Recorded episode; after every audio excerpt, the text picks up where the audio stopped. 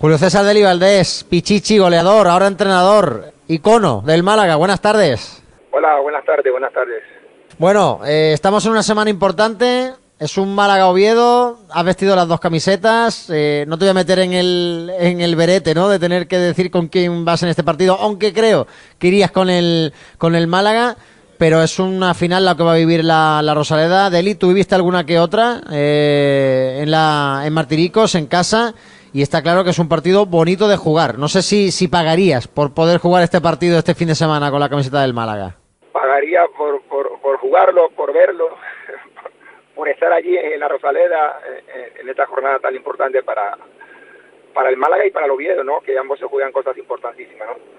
Sí, señor, es un partido crucial y estamos en una semana en la que, la que bueno, el Málaga se juega la, la vida. Deli, cuando te viene el recuerdo de la Rosaleda eh, llena, ¿qué, qué, qué es lo que te viene a la mente? Bueno, cuando yo estaba como jugador, recuerdo cada una de las temporadas que jugué, eh, porque creo que las, las, tres temporadas que jugamos nosotros eh, fueron buenas, porque fue tres temporadas que fue de menos a más. De hecho, eh, la última nos clasifica a competiciones europeas, jugamos la competición europea y que nos fue además bastante bien, porque fue mejor de lo que muchos esperaban recuerdo eso, eso es lo que yo recuerdo cuando recuerdo el Málaga, ¿no? Y cuando recuerdas la Rosaleda apretando, cuando recuerdas una Rosaleda llena, ¿qué es lo que te viene a la memoria?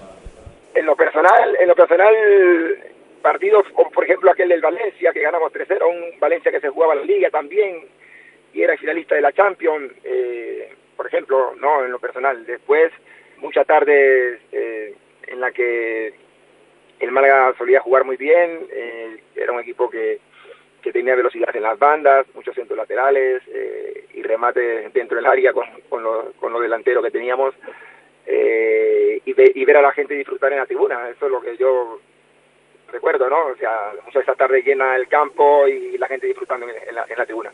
Es un estadio de que es verdad que cuando achucha, que cuando aprieta, hace que el rival se convierta un poquito más pequeñito, ¿no? Eh, hemos visto al Málaga remontar partidos complicados y hemos visto al Málaga levantar situaciones muy complicadas en la Rosaleda gracias a su público.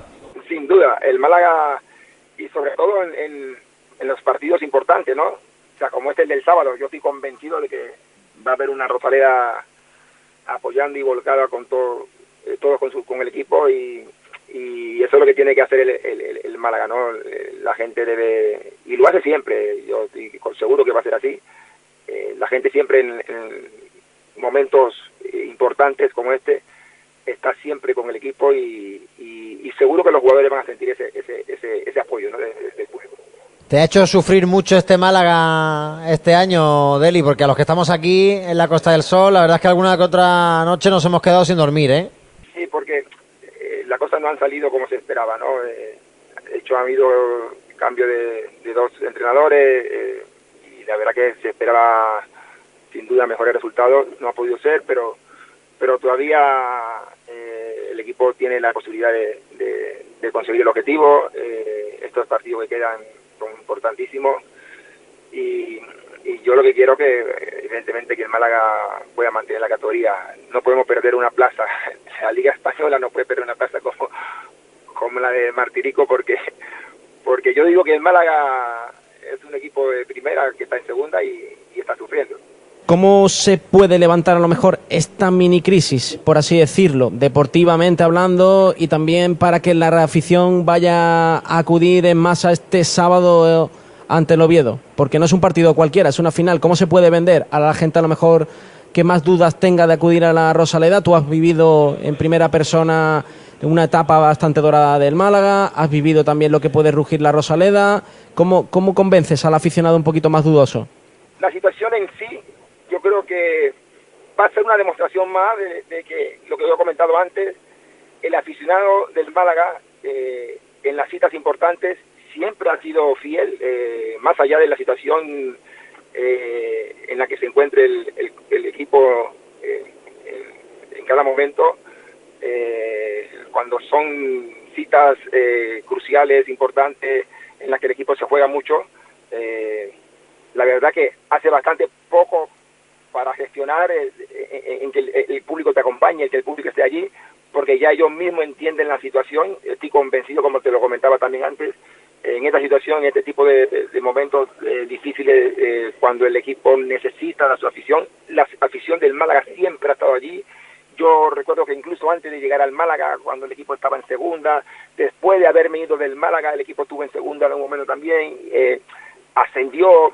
Yo, yo, yo sí creo que, que, que, que el Málaga en momentos importantes siempre ha estado el aficionado más allá de, de la situación, ¿no? Eh, ya sea buena o mala, el aficionado siempre está allí y este es un momento muy complicado y que, repito, estoy muy convencido de que va a estar arropado el, equipo con, con, esa afición que siempre está en, las difíciles, ¿no?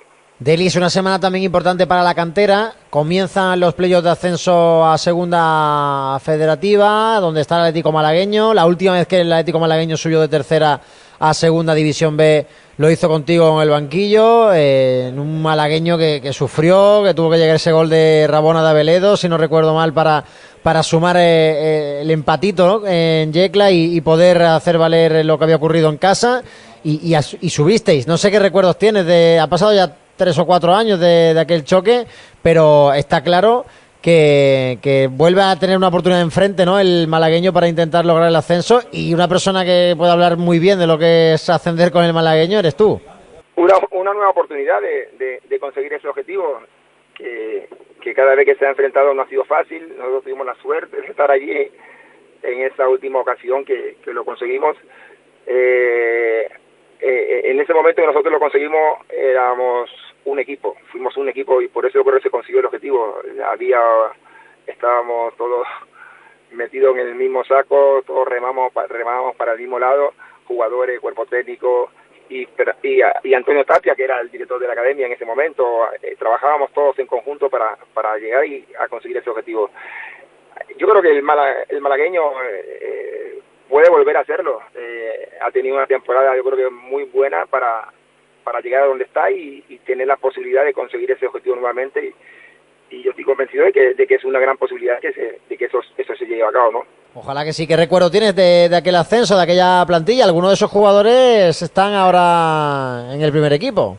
Yo lo que recuerdo, y, y no me olvido nunca, es el nerviosismo que había la semana previa al segundo partido. Eh, recuerdo que el partido de ida no fue muy bueno, empatamos 0 a 0 en casa, y durante la semana estaba muy convencido, muy convencido que íbamos a ascender.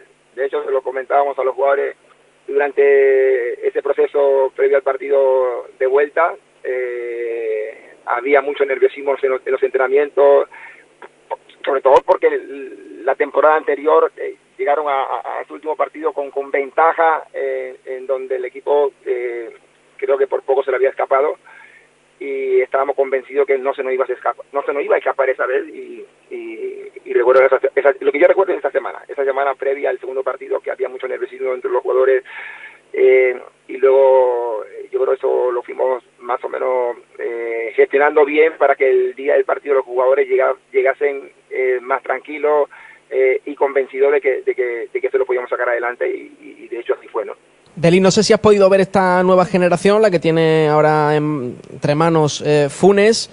¿Conoces un poquito también la plantilla? ¿Hay mimbres también como para poder eh, conseguir eh, el ascenso? Es verdad que tu generación era bien distinta, había a lo mejor jugadores un poquito más veteranos, con Calavería, con Abeledo, con David Ramos. No sé exactamente si has podido ver un poco más a este filial. No, no, no he visto, tampoco aquí llegan, digamos, por, lo menos imágenes no llegan, ¿no? De, lo que es del, del malagueño sí tengo más o menos oportunidad de ver un poco la segunda un poco no no no no tanto lo, esa categoría porque no llegan imágenes de aquí pero sí más o menos le he dado algo de seguimiento en lo que es la clasificación y, los resultados algunos resultados no no conozco realmente mucho las plantillas del malagueño simplemente es una lo, lo, lo, único que conozco los resultados y, y en la situación en la que están ahora para para la fase final del, campeonato. ¿Cómo quemas el gusanillo? ¿Qué estás haciendo por allí? Hace cuatro meses que estoy con, el equipo donde yo me retiré, en el Árabe Unido de, de, Corón, y estamos, bueno, hemos empezado un proyecto para, para dos años, con un equipo bastante joven, y estamos, eh, bueno, trabajando aquí con el equipo de mi ciudad natal,